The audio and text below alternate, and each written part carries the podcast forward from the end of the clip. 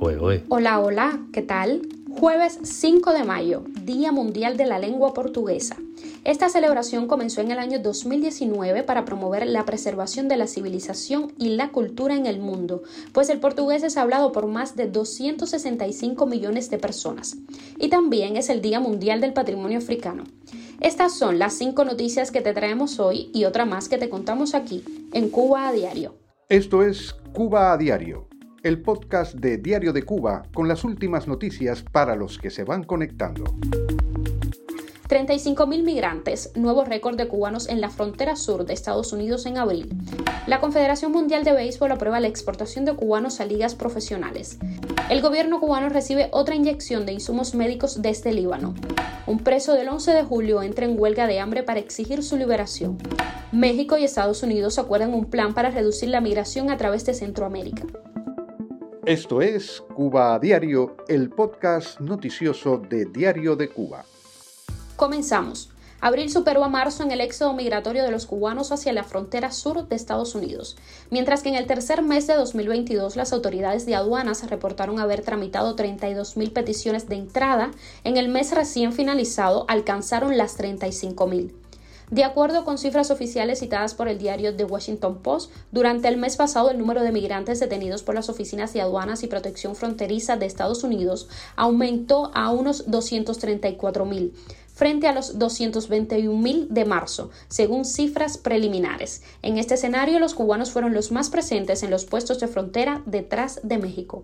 Por tal motivo, las autoridades de México acordaron recibir de regreso a más migrantes cubanos y nicaragüenses expulsados por Estados Unidos bajo la Orden de Salud Pública del Título 42, impuesta durante la pandemia del COVID-19, según dos funcionarios estadounidenses citados por The Washington Post.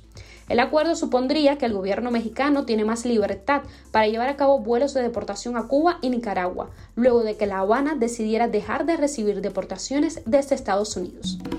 Y nos vamos al béisbol. Jugadores cubanos de béisbol podrán ser contratados en cualquier liga profesional del mundo, anunció el miércoles la Confederación Mundial de Béisbol y Softball tras suscribir un acuerdo en La Habana con la Confederación Local del Deporte. Espero que este mensaje llegue a los atletas y sepan que podrán tranquilamente contratarse de forma legal y segura en ligas extranjeras para jugar béisbol de más alto nivel, dijo el presidente de la Confederación Mundial, el italiano Riccardo Fraccari, en conferencia de prensa citado por Reuters. El anuncio se produce cuando el Estatal Instituto Nacional de Deportes, Educación Física y Recreación, INDER, reconoce que más de 635 peloteros de cualquier edad y por disímiles vías han salido de Cuba en los últimos seis años. Las contrataciones de los jugadores cubanos realizadas por la Federación Cubana de Béisbol con algunos clubes de Japón, México e Italia, entre otras, permiten a las autoridades recibir una parte del pago del jugador exportado, tal y como lo hace el régimen con sus brigadas médicas y otros profesionales enviados a diversos países. Cuba a diario. Libaneses que estudiaron en Cuba y cubanos residentes en Líbano enviaron a la isla una carga con 87 mil jeringuillas, 2.600 mascarillas y mil guantes por concepto de donación de insumos médicos, reportó la agencia oficial Prensa Latina. El jefe de la misión diplomática de la isla en ese país, Jorge León, dijo que los materiales tienen el propósito de ayudar al enfrentamiento de la COVID-19. La carencia de alimentos y medicinas ha obligado al gobierno de Díaz Canel a ver en las donaciones un atenuante a la escasez generalizada en Cuba durante los últimos años. Solo en abril recibieron 20.000 toneladas de trigo ruso, 3 toneladas y media de leche en polvo desde Estados Unidos y 5.000 toneladas de arroz desde China. El preso político cubano Leonel Tristá inició una huelga de hambre el pasado fin de semana en la prisión de Guajamal, donde estaba recluido por participar en las protestas antigubernamentales del 11 de julio, denunció su esposa a Radio Televisión Martí. Lilia Ramírez de Armas, pareja de Tristá, dijo que el prisionero político lo cambiaron hacia el penal conocido como La Pendiente como castigo por iniciar la protesta.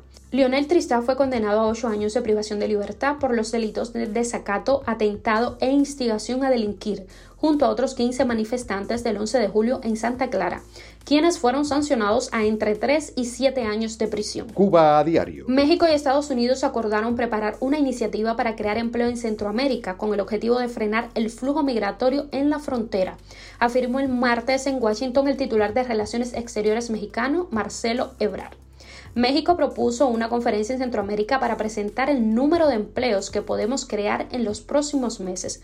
Ya no tanto los montos de inversión, sino cuántos empleos podemos crear unificando esfuerzos, dijo. De otra manera, no vemos que sea posible lograr una reducción importante en los flujos migratorios, añadió. El canciller se reunió con el secretario de Seguridad Interior Alejandro Mayorkas, de ahí que acordaran crear un grupo de trabajo relativo al tema migratorio en el corto plazo.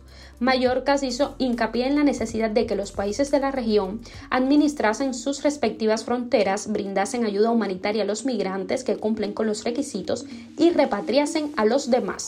Y la noticia extra de hoy. Investigadores de la farmacéutica Sanofi han desarrollado una vacuna experimental contra el Epstein-Barr, un virus que afecta a más del 95% de la población mundial, causa la mononucleosis y se asocia tanto a algunos tipos de cáncer como a la esclerosis múltiple.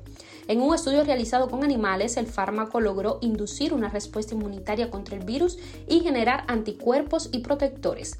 Esos resultados abren la puerta a poder desarrollar lo que podría ser la primera vacuna efectiva en humanos para prevenir la infección por este virus y las enfermedades que genera. Esto es Cuba a Diario, el podcast noticioso de Diario de Cuba. Hasta aquí por hoy. Yo soy Nayare Menoyo y te agradezco por estar del otro lado.